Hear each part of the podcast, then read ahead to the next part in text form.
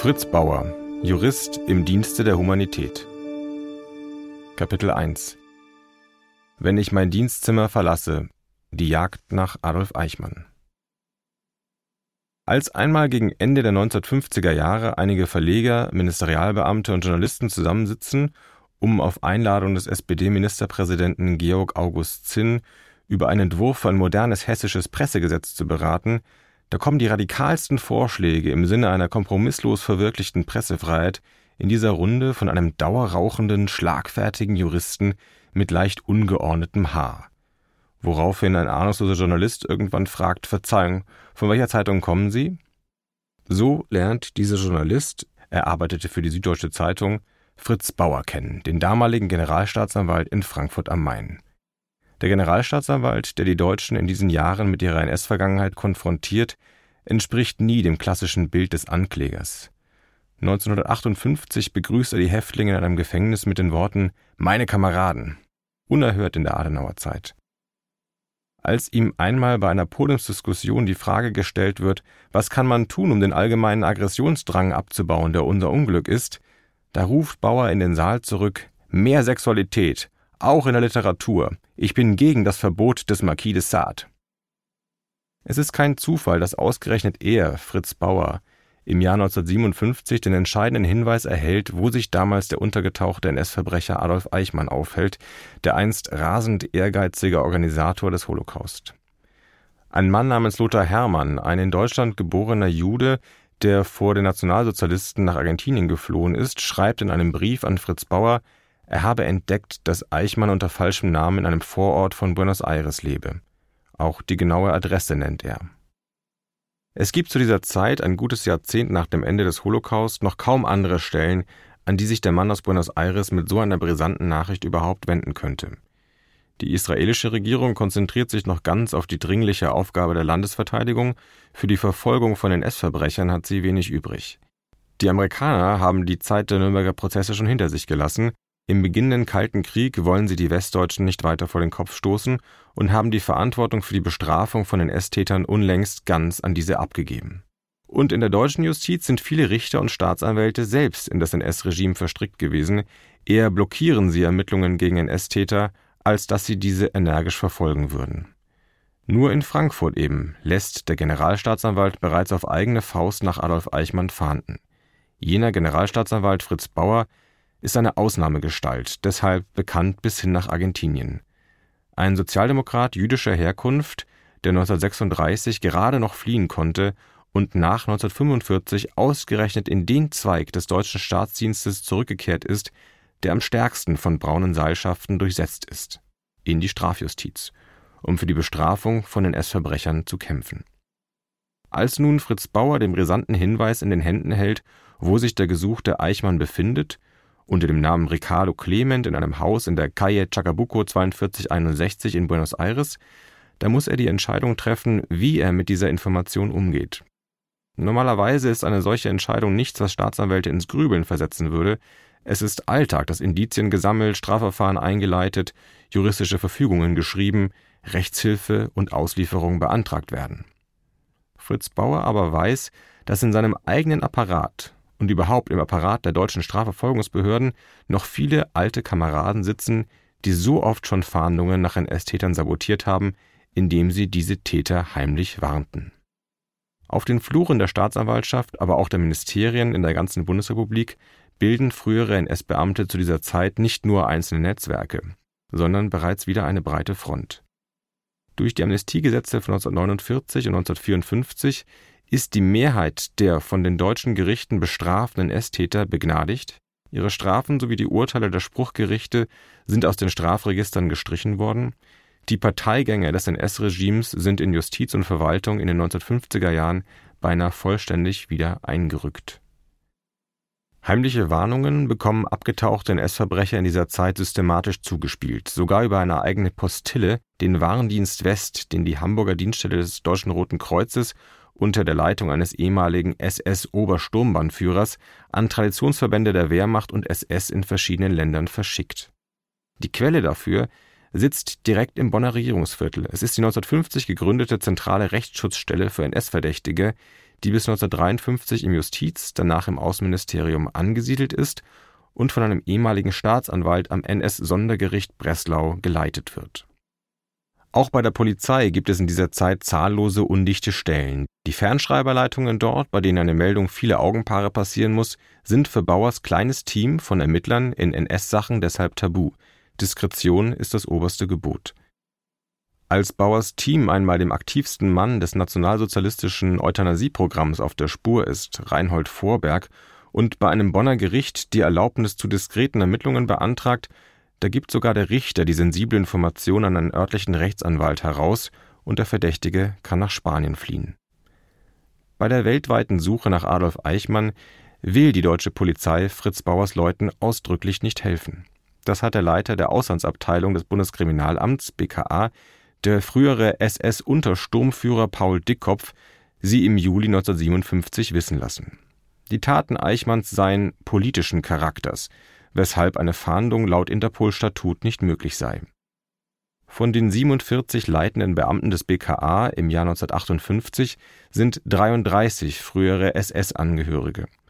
Und als Fritz Bauer sie im Jahr 1960 an einen runden Tisch bittet, um sich für die Ermittlungen gegen mutmaßliche Auschwitz-Täter abzusprechen, da schicken sie ausgerechnet einen Abteilungsleiter vor, der einst als SS-Sturmbahnführer in Russland für die Verschleppung von Zivilisten in Konzentrationslager verantwortlich war.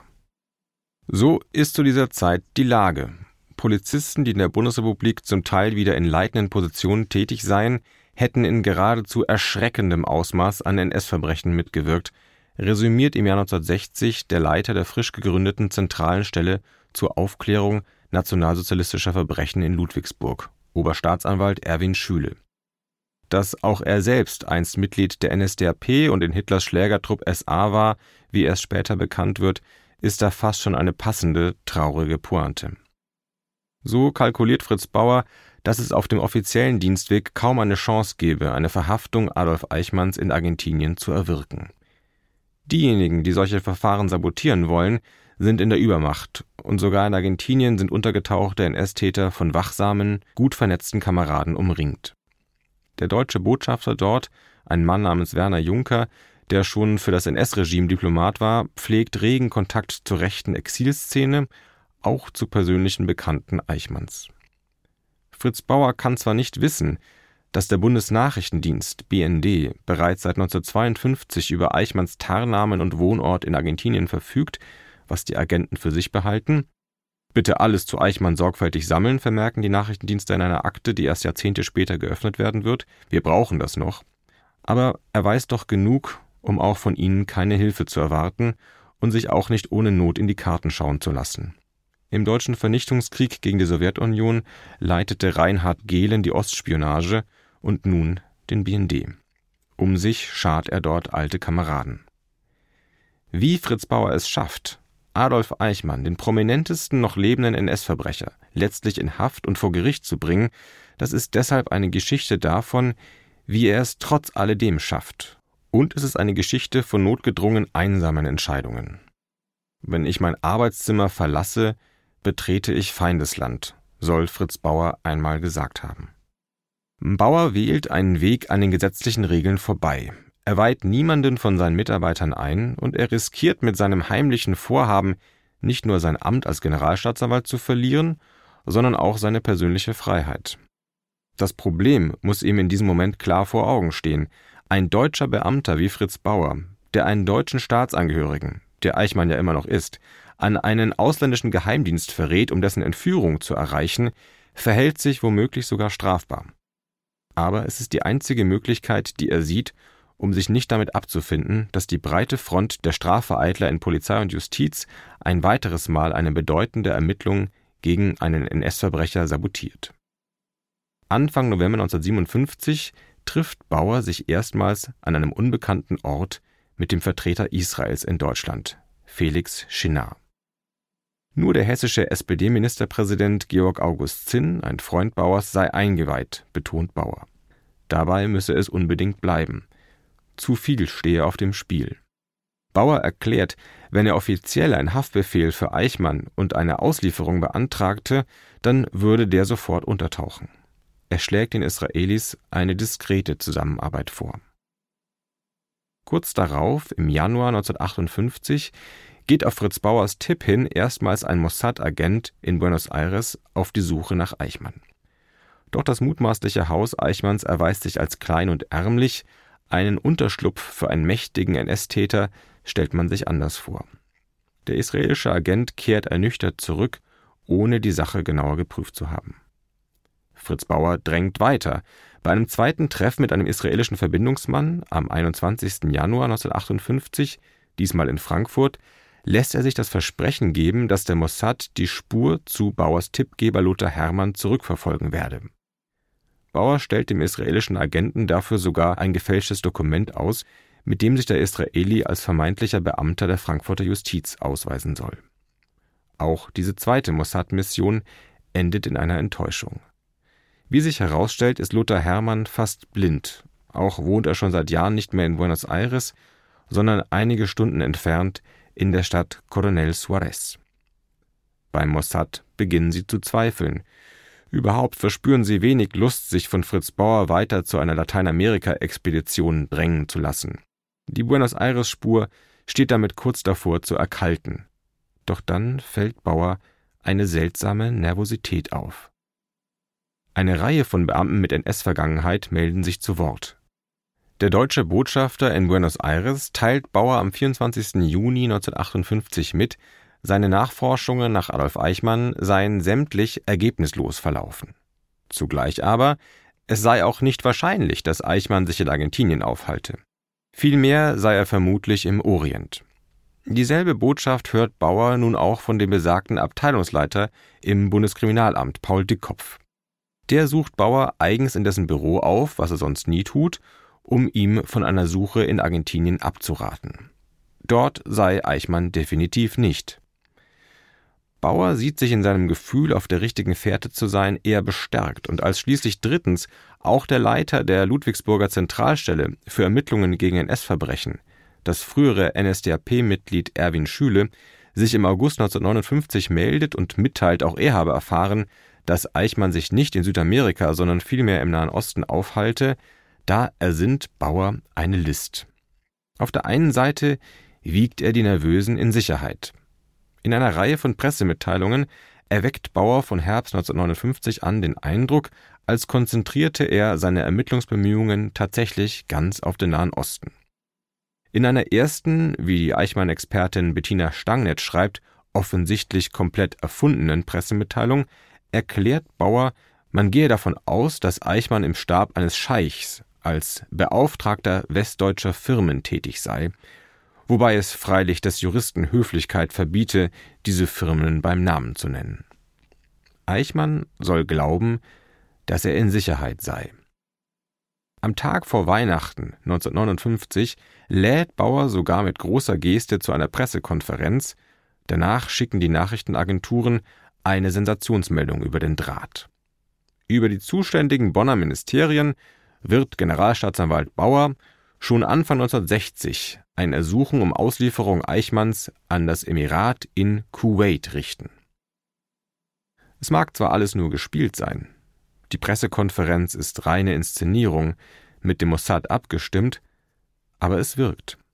Auch in argentinischen Zeitungen kann man nun lesen, auf welchen Abwegen der Frankfurter Generalstaatsanwalt angeblich wandelt. Auf der anderen Seite treibt Bauer die Israelis an, sich im Stillen weiter an Eichmann heranzupirschen. Jetzt erst recht. Die israelische Regierung zögert. Sie hat politische Bedenken. Eine Ergreifung Eichmanns in Argentinien ohne den offiziellen diplomatischen Vorlauf, der jede Chance auf einen Erfolg zunichte machen würde, wäre international ein Affront, eine Verletzung der argentinischen Souveränität, schwierig für den jungen jüdischen Staat, der Anerkennung sucht. Fritz Bauer reist mehrmals zu Gesprächen nach Israel, um die Entscheidungsträger dort umzustimmen. Schließlich greift er sogar zu einer Drohung. Er, Bauer, werde nicht davor zurückschrecken, entgegen seines eigenen Kuwait-Theaters doch noch einen Auslieferungsantrag an Argentinien zu stellen, wenn die Israelis nicht endlich ihre Unschlüssigkeit überwinden. Dann wäre Eichmann gewarnt. Am 6. Dezember 1959 notiert Israels Ministerpräsident David Ben-Gurion in sein Tagebuch Ich habe vorgeschlagen, Fritz Bauer möge niemandem etwas sagen und keine Auslieferung beantragen, sondern uns seine Adresse geben. Wenn sich herausstellt, dass er dort ist, werden wir ihn fangen und hierher bringen. Damit ist die Entscheidung gefallen. Fritz Bauer versorgt die Israelis weiter mit Beweismitteln gegen Eichmann, aber welche Fortschritte der Mossad macht, das erfährt er von nun an nicht mehr. Nach Wochen der Funkstille am 22. Mai 1960 ruft ein israelischer Kontaktmann schließlich bei Bauer in Frankfurt an, er bittet um ein Treffen am nächsten Tag und verspricht, dass er vielleicht eine gute Nachricht haben werde. Man verabredet sich in einem Frankfurter Restaurant. Doch zur vereinbarten Uhrzeit taucht der Israeli nicht auf. Bauer steigert sich von Minute zu Minute in eine größere fieberhafte Unruhe hinein, halb aus Vorahnung, halb aus Besorgnis, bis nach einer halben Stunde der Israeli, die Hände noch ölig von einer Reifenpanne, zur Tür hereinkommt und sofort mit der Nachricht herausplatzt. Fritz Bauer habe bei der Umarmung Tränen in den Augen gehabt, schreibt der Mossad-Chef Issa Harel in seinen Erinnerungen. Erst zweieinhalb Stunden später erfährt auch der Rest der Welt, dass Eichmann verhaftet und bereits in Israel eingetroffen ist. Durch eine Erklärung David Ben-Gurions, der um 16 Uhr in Jerusalem vor die Knesset tritt, das israelische Parlament. Dass hinter all dem die Initiative eines einsamen deutschen Generalstaatsanwalts steckte, erfährt die Welt nicht. Bauer will es so. Er hütet das Geheimnis, weil er sonst sofort sein Amt verlieren würde. Der Jerusalemer Generalstaatsanwalt Haim Kohn schreibt Bauer, ich brauche nicht zu sagen, und sowieso kann ich es brieflich nicht, wie sehr wir ihnen verbunden sind. Nicht nur in Dankbarkeit, sondern auch in dem Bewusstsein der Gemeinsamkeit des Zieles und des Erfolgs. Wie sehr muss es Bauer quälen, als 1960 die ganze Welt nach Jerusalem blickt. Es wird ein überaus wertvoller Prozess, er wird von der israelischen Justiz als Medienereignis inszeniert, als eine Auseinandersetzung mit dem Holocaust, die das bis dahin auch in Israel herrschende Schweigen in der Gesellschaft aufbricht. Davon hat auch Fritz Bauer geträumt, wie er seinen Mitarbeitern in Frankfurt einmal anvertraut. Wobei er nur bedauere, dass das israelische Gericht zur Todesstrafe greifen wollte, auch weil Eichmann dann künftig nicht mehr als Zeuge zur Verfügung stehe. Im Nürnberger Prozess gegen die Hauptkriegsverbrecher, der von 1945 bis 1946 lief, war es weniger um die Konzentrationslager gegangen als um die militärischen Schlachtfelder. Der Vorwurf, auf den sich die alliierten Ankläger konzentriert hatten, bestand darin, dass Deutschland einen Angriffskrieg geführt habe. Zwar hat öffentlicher Druck in den USA und Großbritannien dazu geführt, dass der Holocaust zumindest mit in die Liste der Anklagepunkte aufgenommen wurde, doch mehr als eine Marginalie wurde im Gerichtssaal nicht daraus. Die Problematik der KZ-Prozesse, so kritisiert Fritz Bauer später, passte nicht ins Konzept. Diese Lücke wird erst jetzt mit dem Eichmann-Prozess öffentlichkeitswirksam geschlossen. In dem Prozess kommen Zeugen aus all jenen Ländern zu Wort, durch die einst Eichmanns Todeszüge gerollt sind. Nur kurz macht Fritz Bauer den Versuch, die westdeutsche Regierung unter Konrad Adenauer dazu zu bewegen, zumindest einen symbolischen Auslieferungsantrag an Israel zu stellen. Einfach um zu dokumentieren, dass eine Anklage Eichmanns dringender aus dem Mund der Deutschen kommen müsste, als aus dem Mund der Israelis. Ein deutsches J'accuse, wie Fritz Bauer es nennt, das bräuchte es jetzt, um zu zeigen, dass das neue Deutschland aus eigenem Antrieb mit dem alten bricht. Deutsche Antinazisten bedauern, so hat Bauer schon einige Jahre zuvor mit Blick auf die Nürnberger Prozesse geschrieben, dass die Verurteilung der narzisstischen Verbrecher durch Alliierte und nicht durch deutsche Gerichte erfolgt. Sie bedauern dies nicht, weil sie meinten, die alliierten Richter ließen es an Sachlichkeit und Gerechtigkeit fehlen, oder weil sie meinten, dies sei mit dem deutschen Prestige unvereinbar. Es gibt wichtigere Dinge als nationale Prestigefragen. Sie bedauern es, weil deutsche Gerichte Gelegenheit gehabt hätten, klar und deutlich der Weltöffentlichkeit zu zeigen, dass das neue Deutschland wieder ein Rechtsstaat geworden ist, der mit einer rechtlosen Vergangenheit bricht und die narzisstische Vorstellung, Macht sei Recht, verflucht. Ein Rechtsstaat ist ein Staat, in dem nicht der Staat Recht hat, sondern in dem das Recht und das Rechte vom Staat gepflegt wird. Aber Bonn lehnt ab. Die Adenauer Regierung möchte keinen Auslieferungsantrag stellen, sondern den Eichmann-Prozess lieber aus der Ferne verfolgen. Und Fritz Bauers Versuch imponiert nicht einmal denen, die ihm eigentlich wohlgesinnt sind. Fritz Bauer sei Jude, also gilt die ganze Sache ja nicht, schreibt Hannah Arendt damals an ihren Freund Karl Jaspers. Bauer hat Großes geleistet, aber er ist in der tragischen Lage, dass er nach außen hin weiter die Rolle des Ahnungslosen spielen muss, der angeblich in arabischen Ländern nach Eichmann suchte, erfolglos, während die Israelis einfach zugriffen. Ich habe gehört, Sie hätten Eichmann gefangen, sagt einmal ein junger Frankfurter Freund Manfred Ament zu Fritz Bauer. Da hat Bauer offenbar nicht ganz an sich halten können mit seinem Eichmann-Geheimnis. Er hat es einer Freundin zugeflüstert, woraufhin auch sie es offenbar nicht ganz für sich behalten hat. Wo haben Sie das her? fragt Bauer den jungen Freund erschrocken. Wie steht's denn mit Simon Wiesenthal? hakt der junge Freund nach. Wiesenthal, ein Holocaust-Überlebender, betätigt sich von Österreich aus als Privatdetektiv. Bauers junger Freund sagt, es heißt doch immer, er habe die Spur von Eichmann aufgetrieben. Da lacht Bauer leicht und sagt, ja, er nennt sich auch Eichmann Hunter. So kann er sich auch nennen. Gefangen hat er ihn allerdings nicht. Gejagt ja. Wie groß Fritz Bauers Rolle im Zentrum der Jagd auf Eichmann wirklich gewesen ist, das erfährt die Welt erst im August 1968, als die israelische Zeitung Ma'ariv das Geheimnis lüftet und ein Vertrauter Ben Gurions, der Schriftsteller Michael Bar die Geschichte bestätigt. Die Israelis haben so lange gewartet, bis Fritz Bauer keine Nachteile mehr erleiden kann, bis er gestorben ist. Das ganze Drama dieses Lebens, das sich zu Lebzeiten weithin im Verborgenen abspielte, wird dann erst Jahrzehnte später langsam aufgedeckt. Das ist verblüffend. So viele positive Identifikationsfiguren hat die deutsche Nachkriegsgeschichte nicht aufzuweisen. So viele Beispiele für Zivilcourage hat auch die Juristenschaft nicht. Fritz Bauer hat es virtuos verstanden, von der kleinen Bühne des Gerichtssaals aus große politische Debatten zu entfachen. Am meisten sicherlich in dem von ihm initiierten großen Frankfurter Auschwitz-Prozess 1963 bis 65, der sich in vieler Hinsicht wie eine Ergänzung zum Prozess in Jerusalem liest, wie Hannah Arendt damals schrieb. Vor allem in diesem Zusammenhang ist Bauers Name heute bekannt.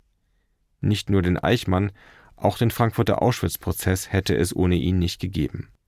Er wurde zum Wendepunkt für die deutsche Auseinandersetzung mit der NS-Vergangenheit. Das ist die Rolle seines Lebens. Der Ankläger, der nicht aus Härte oder Vergeltungsdrang streitet, sondern aus dem verzweifelten Wunsch nach Befreiung von Lüge, Selbsttäuschung und kollektiver Gefühlsverhärtung. Er hat sein Land etwas aufgehellt in einer Zeit, in der es noch immer sehr düster war. Er hat es nachhaltig verändert, als Ankläger wie auch als Strafrechtsreformer. Nachts klingelt in seiner Wohnung oft das Telefon. Judenschwein verrecke, bellen Unbekannte in den Hörer. Von Frühjahr 1964 an müssen die Räume, in denen der Auschwitz-Prozess stattfindet, vor jedem Prozesstag nach Sprengstoff abgesucht werden. Bauers Büro erhält eine Bombendrohung. Die Drohbriefe, die sich bei ihm häufen, füllen Aktenmappen, beschriftet mit zustimmenden Zuschriften oder Irrezuschriften. Doch als die Schriftstellerin Ingrid Zwerens ihn einmal gegen Ende der 1960er Jahre für ein Buchprojekt bittet, anonyme Droh- und Schmähbriefe einzusenden, da signalisiert Fritz Bauer, dass er die Anfeindungen sogar mit Humor nehmen könne. Während Heinrich Böll, Günter Grass, Martin Walser und andere abwinken oder mitteilen, sie würden Hasspost prinzipiell sofort in den Papierkorb sortieren, schickt Fritz Bauer mit freundlichen Grüßen ein besonders skurriles Exemplar ein. Es ist eine Postkarte, beidseitig eng mit Schreibmaschine beschrieben, der Absender nennt sich Kölner Kreis als Adressat steht auf der Karte Oberstaatsanwalt Bauer, als Anschrift steht darunter nur Charakterkopf 1a Frankfurt. Vielleicht findet Bauer Gefallen daran, dass der Postbote mit diesen wenigen Informationen genug anzufangen wusste, um das Schreiben zuzustellen. Vielleicht lässt ihn aber auch nur der krude Text der Karte schmunzeln. Wir stellen uns unter einem Staatsanwalt einen Mann vor, so lehrmeistert der anonyme Verfasser dort, der für Ordnung, Moral und Sauberkeit im Staat eintritt. Fritz Bauer aber tue das genaue Gegenteil.